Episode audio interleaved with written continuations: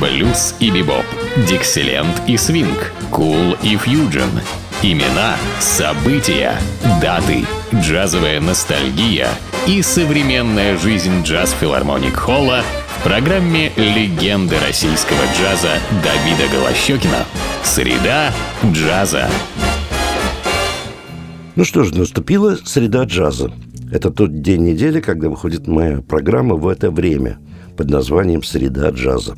Ну, это обозначение всего лишь только дня недели, когда выходит моя программа. А вообще разговор идет о среде джаза, в которой немало потрясающих фигур, потрясающих музыкантов и разных событий. Собственно, это то, о чем я э, говорю, рассказываю вам и проигрываю музыку, э, соответствующую в моих программах, которая называется «Среда джаза». И сегодня в моей среде я хочу представить вам один альбом великолепного, потрясающего просто пианиста, который, может быть, э, по какой-то, не знаю, случайности или, или по каким-то другим обстоятельствам, может быть, не так популярен э, в джазовом сообществе, ну, среди любителей джаза я имею в виду, как, скажем, Оскар Питерсон или, допустим, Эрл Гарнер э, или Билл Эванс. Э, зовут этого замечательного и ныне живущего пианиста Джин Харрис. Великолепный, потрясающий пианист. Я обратил внимание давно на его творчество, много-много-много лет назад, может, как десятилетий. Мне он очень нравился. Чем-то своей игрой напоминает немножко местами и Оскар Питерсона, и Эрол Гарнера. Собственно, он и считает сам э, их своими учителями. Он замечательный аккомпаниатор, он играл ну, со многими великими музыкантами, могу вам сказать он еще в конце 80-х годов создал такой биг-бенд, супер-бенд. Э, Филипп Моррис, как мы знаем с вами, это, в общем, компания, которая производит табак. Супер-бенд. Филипп Моррис, супер-бенд. И Джин Харрис был и аранжировщиком, руководителем, пианистом э, в, в этом замечательном оркестре. Но мне кажется, что он отличается яркой индивидуальностью. То это то, с чем я хотел бы вас познакомить, чтобы внимательно послушали этот замечательный альбом. Записанный, кстати, не очень известными звездными музыкантами, но очень качественными. Вот, лично мне этот альбом очень нравится и дает представление о своеобразности, в общем, этого музыканта, которого зовут Джейн Харрис. Ну вот в этом альбоме он играет с такими музыкантами на гитаре Джим Маллин, на контрабасе Эндрю Глейнт-Райт и на ударных инструментах Мэрин Дрю. Поверьте, я не встречал эти имена, хотя считаю себя достаточно знающим человеком в этой области, но такое огромное количество великолепных музыкантов, конечно, в джазе находится. Некоторых мы вот так почти что и не знаем или крайне редко встречаемся. Ну, давайте послушаем. Квартет Джина Харрисона композиции это джазовый стандарт, сочиненный Айшем Джонсон. Давно, в 30-е еще годы эта мелодия сочинена, но ее играл даже Майлз Дэвис. И не только, многие другие. Эта тема называется так. Это не очень большая любовь.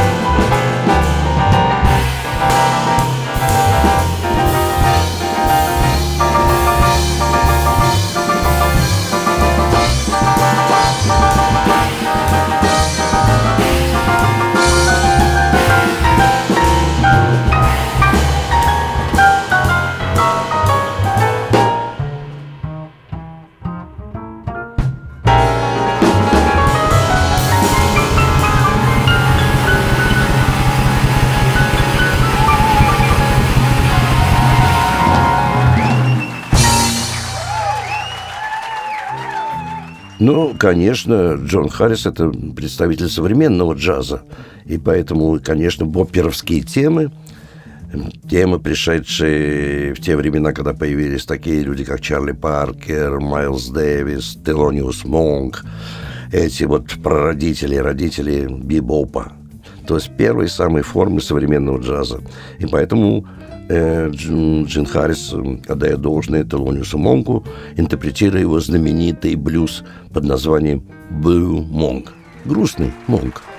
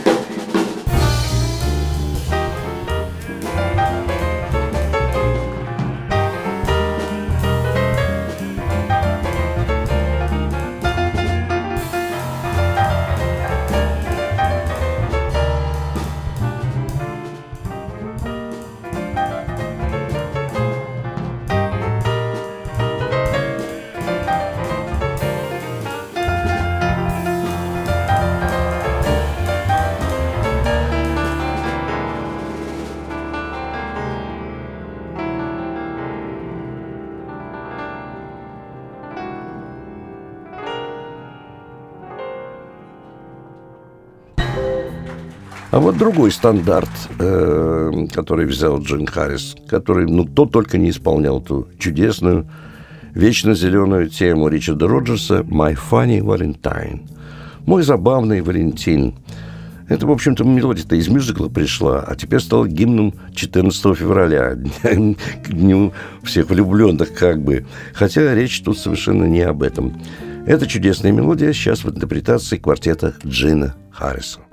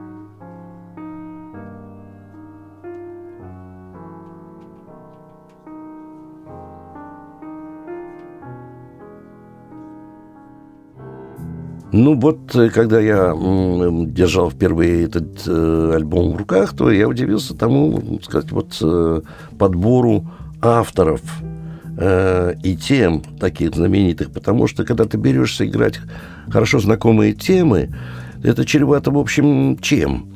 Тем, что многим любителям джаза известны многие варианты, сыгранные великими музыкантами прежде. И как бы там уже так хорошо все было сыграно, что, может быть, и нет смысла брать эту тему, а взять другую. Но вот Джин Харрис, великий, конечно, пианист, он э, не э, постеснялся взять, скажем, такую тему великого Дюка Эллингтона, как «In a Melatonin» – в сочных тонах.